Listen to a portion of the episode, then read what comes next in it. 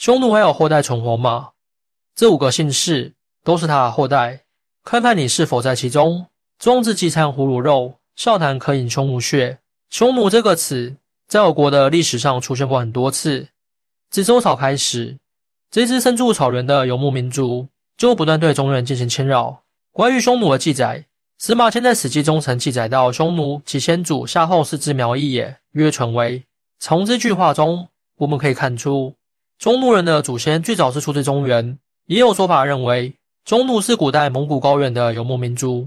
在秦末汉初之时，曾经被秦将蒙恬赶出河套地区的匈奴人再次兴盛了起来，在汉朝的边关多次调试，直到汉武帝时期的现实外挂霍去病狠狠地揍了他们一顿，这才让匈奴老实了下来。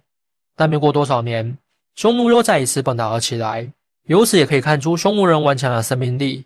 但如今的匈奴人却销声匿迹了，难道他们都已经灭亡了吗？其实匈奴人还是有后代流传下来的，这五个姓氏都是他的后代。看看你是否在其中。匈奴最早出现在夏朝末期，因为此时的中原正处于多方势力的混战之中，所以没有太多的精力放在草原上。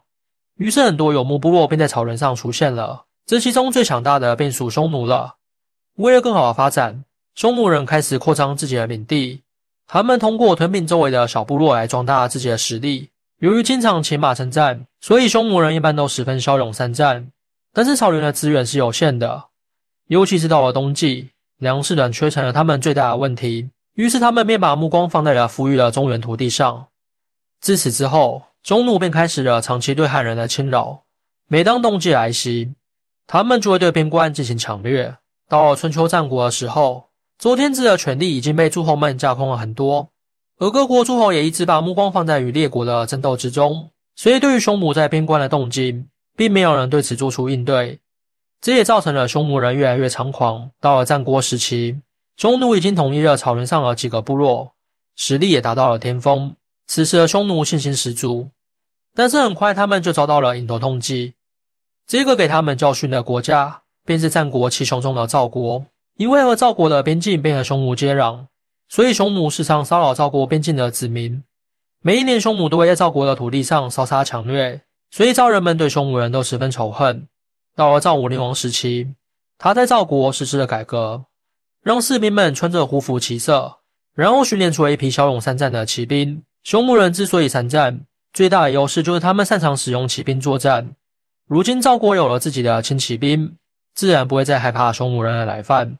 而匈奴人显然没有意识到。此时的赵国已经不再是那个没有还手之力的国家。等他们再次侵袭赵国的边境时，被赵国的大将军李牧打得屁滚尿流。等到秦始皇一统六国之后，为了防止匈奴人侵犯中原，便命人修建了万里长城，并派了他的得力干将蒙恬镇守在边境。而蒙恬也不负众望，把匈奴人全部赶出了河套地区，秦朝的边境也得到了安宁。但是很快，秦朝被灭亡了。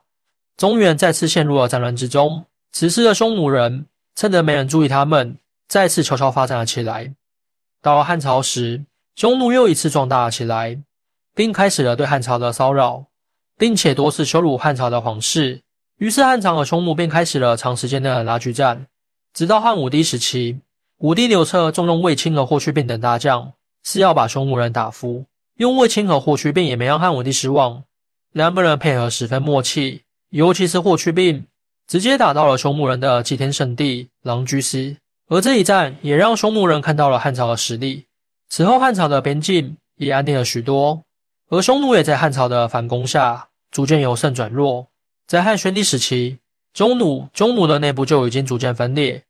后来，南匈奴向西汉投降，而北匈奴的自治残余也被西汉剿灭。但到了东汉时期，匈奴人又冒了出来。而且还分裂为了南匈奴和北匈奴。不得不说，匈奴真的是打不死的小强。但是此时的匈奴已经不再是那个骁勇善战的草原霸主了。汉军很快就击败了他们。而此时匈奴的内部也是纷争不断。为了活下去，很多匈奴人逃到了中原。为什么说匈奴有五个姓氏保存了下来？便是如此。